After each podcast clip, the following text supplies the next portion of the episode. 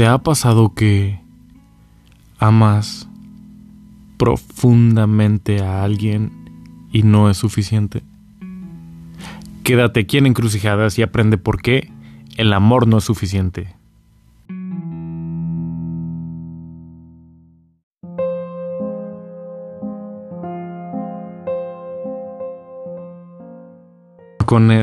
bienvenidos a este su quinto episodio de Encrucijadas. Y hoy vamos a tocar un tema muy muy llegador, muy muy llegador para algunos tal vez. Eh, de hecho hay un libro que se llama así, El amor no es suficiente. Y antes de empezar con el tema, déjenme presentarme. Para todos aquellos que no me conocen, yo soy Miguel Cabanillas, soy arquitecto de profesión, soy psicólogo, sexólogo y comunicólogo de Closet. Muchísimas gracias para todos aquellos que han seguido encrucijadas desde un inicio. Gracias, gracias, gracias. Eh, quiero agradecer también a todas aquellas personas nuevas que llegan y escuchan el podcast y hacen un buen comentario o simplemente escuchan de principio a fin este podcast que hago con todo cariño. Sin más preámbulos, vamos a empezar con el tema. Ah, vayan por su tequila, vayan por su... no, mentiras. Eh, sí va a estar un poquito intenso, un poquito melancólico, pero es una realidad el amor no es suficiente. ¿Por qué no es suficiente? ¿Por qué cuando a veces queremos que funcione una relación? ¿Por qué cuando a veces estamos tan enamorados eh, simplemente no funciona?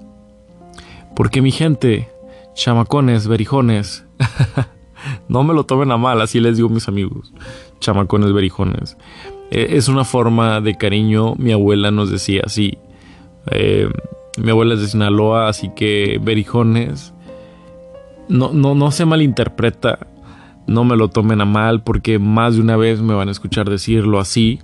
Repito mis amigos así les digo, no me van a dejar mentir. Son mis chamacones berijones. Y esa palabra la retomé de mi abuela. Así que no lo hago con ninguna mala intención. Pero bueno, regresando al tema. Eh, el amor no es suficiente por el simple y sencillo hecho de que no solo basta con amarnos profundamente y apasionadamente, tiene que haber más allá, tiene que haber una compatibilidad de gustos, de aficiones, de metas, de proyectos, porque podremos diferir entre ustedes y yo. Hay mucha gente que dice que polos opuestos se atraen. Y si es cierto, polos opuestos se atraen, pero por la pregunta aquí es por cuánto tiempo se van a atraer. Si al principio el, el que tú seas diferente a mí, el que tú tengas gustos muy diferentes a mí, el que tu mundo sea totalmente diferente al mío, me va a atraer y tú y yo te voy a atraer a ti, porque es la novedad. Sin embargo, conforme vaya pasando el tiempo, te vas a ir dando cuenta que esa diferencia de gustos, de, de, de aficiones, los va a empezar a separar porque lo que al principio te era novedoso, con el tiempo va a tornarse como, como incómodo, como no te va, no vas a tener un interés por eso y entonces la relación se va a empezar a fragmentar. No digo que es un 100% de los casos, porque habrá gente por ahí que son totalmente diferentes y están funcionando. Y qué padre que funcionen, se los aplaudo. Sin embargo, en la mayoría, si no es que en todos los casos que yo conozco de gente que son diferentes en cuanto a mundos, terminan por separación. Tengo un caso muy, muy, muy cercano de dos personas que eran muy diferentes y aún así se aferraron a su amor y así vamos a funcionar, bla, bla. Tuvieron un matrimonio, pero pues No había que ser monividente para darse cuenta que eso no iba a durar. Y si tú, que me estás escuchando, has atravesado por una situación así, donde por más que ames a esta persona, cada día que pasa, cada día que se alejan, ¿por qué? Porque si tú dices yo quiero ir a ver Bambi, él o ella te va a decir no, yo quiero ir a ver eh, la bruja de Blair 100 o quiero ir a ver a zombies asesinos y tú eres totalmente romántica, totalmente romántico. Y entonces, como les decía, sus gustos y aficiones no coinciden y entonces eso empieza a distanciar uno del otro. Eso en cuestiones de gusto, de, de, de, de, metas y todo eso. Pero también tenemos que ver el lado de, pues, los mundos socioeconómicos. Porque a pesar de que Selena nos enseñó que no importa lo que diga la gente, no importa eh, si somos de mundos diferentes, lo que importa eres tú y yo. Si es cierto, Selena, estás, estás en lo cierto. Sin embargo, cuando pasan este tipo de cosas que se encuentran dos personas de mundos totalmente diferentes, tiene que haber un interés de ambas personas por llegar como a un punto de equilibrio entre esos dos mundos. Porque si nadie está dispuesto a cambiar o a modificar su forma de pues de comportarse, de, de ser, eventualmente está destinado al fracaso esa relación. Entonces, sí importa, Selena, tú que me estás escuchando de arriba, sí importa que si son de mundos diferentes, sí importa todo eso. No digo que sea imposible, pero sí importa porque eso va a determinar el éxito o no éxito de una relación. Sí importa la, la situación socioeconómica, lamentablemente, pero tenemos ejemplos como Amarte duele la película, tenemos tantísimos ejemplos donde pues comprobamos, comprobamos que si a ti te gusta el frijol, embárrate. no, me acordé de esa frase de Amarte duele. Sí importa, obviamente, porque si vamos a lo mismo, si tú estás acostumbrado a ir a obras de teatro, si tú disfrutas la, ópera y si tu pareja no le encanta eso, nunca ha ido, se la pasa en, en tocadas, con marihuanos, con drogadictos. Y no estoy diciendo que la marihuana sea mala, de hecho aquí en los Estados Unidos es legal, es recreativa y no pasa nada. Conste, no estoy satanizando, pero estoy poniendo las diferencias. Obviamente esa relación está destinada al fracaso y obviamente eh, lo que les decía al principio era una atracción entre ambos mundos, ahora es un abismo entre ambas personas. Entonces, si el amor es insuficiente y tenemos que estar muy conscientes que si conocemos a una persona totalmente diferente a nosotros, tienen que estar dispuestos a luchar por la relación. ¿Y a qué me refiero a luchar? Estar dispuestos a introducirse al mundo de la otra persona, aprender a disfrutar el mundo de la otra persona para que esta persona sienta un interés de tu parte a su parte y viceversa. Entonces, cuando no hay esta cuando no hay este interés de inmiscuirse al mundo de la persona, de tu novio, de tu novia, prometido van a terminar separándose y lo digo muy fríamente porque es la realidad, mi gente. Consejos consejos para que una relación de mundos diferentes, para que una relación tan diferente, tan opuesta pueda funcionar. Ahí les van.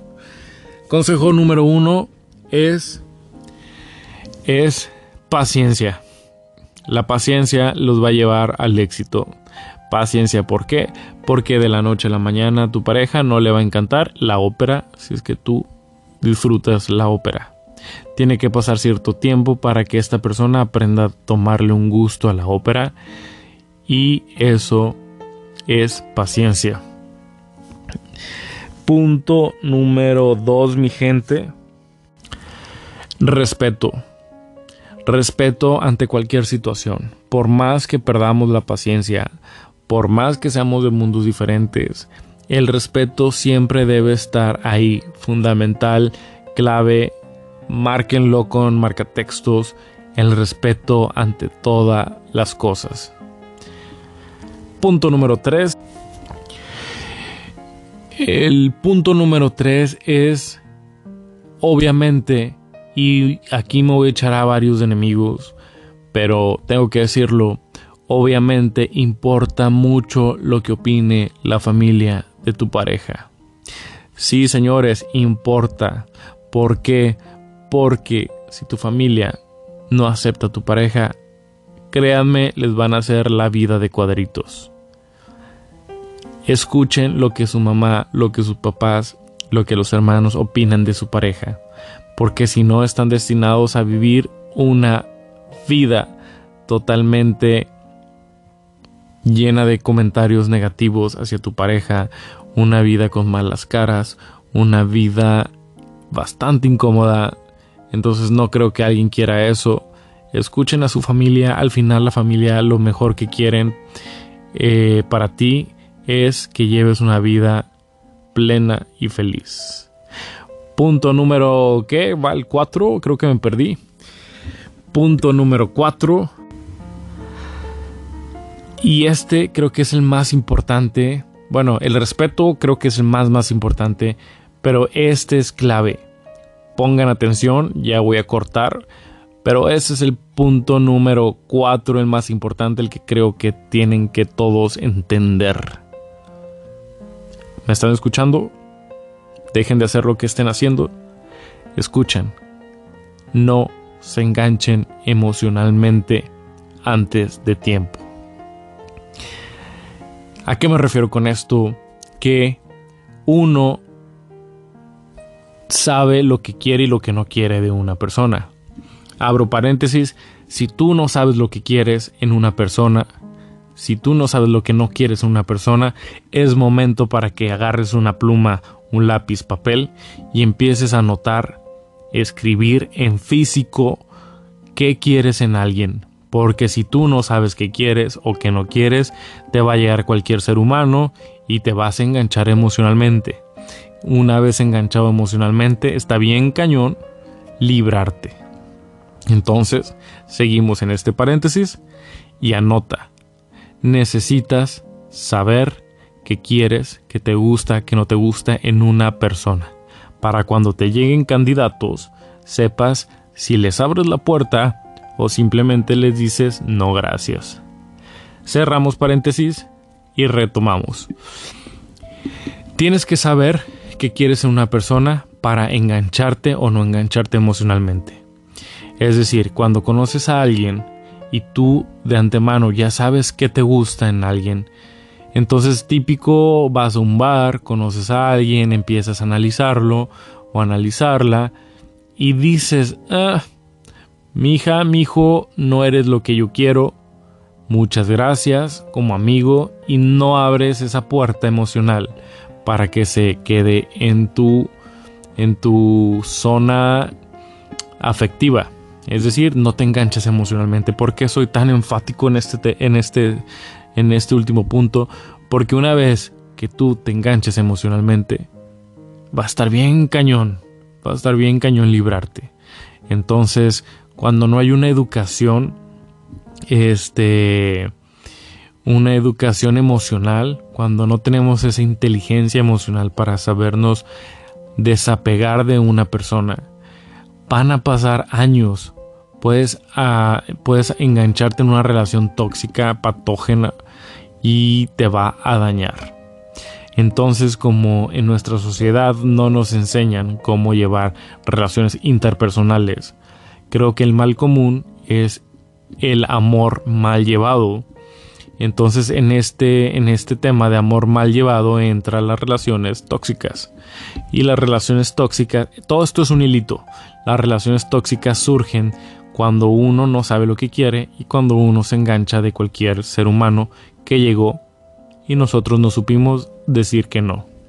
Entonces, para concluir, ese último punto es sumamente importante. sepan lo que quieren, no se enganchen antes de tiempo, si no, si no te convence esta persona, no le abras la puerta y simplemente déjala pasar. Repito, el respeto ante todo también y hay que ser conscientes, hay que dejar el romanticismo de que el amor lo puede todo. Ah, no, el amor no lo puede todo, el amor no es suficiente, son más allá, son cosas que tenemos que estar viendo y hacen un todo, es algo, algo integral que tenemos que, que, que observar. El amor es un conjunto de varias cualidades, de varias cosas y de varias, de varias, pues definiciones que tenemos que, que, que juntar en un, en un baúl.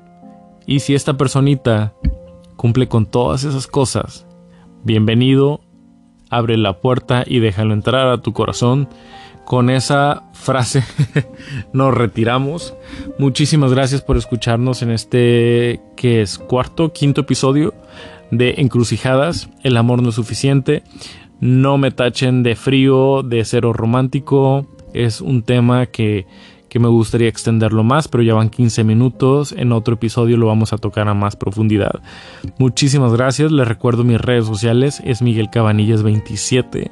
Por favor, escríbanme sus comentarios, mándenme preguntas, que estaré feliz de escucharlos, responderles y estaré muy muy al pendiente. Los veo la próxima.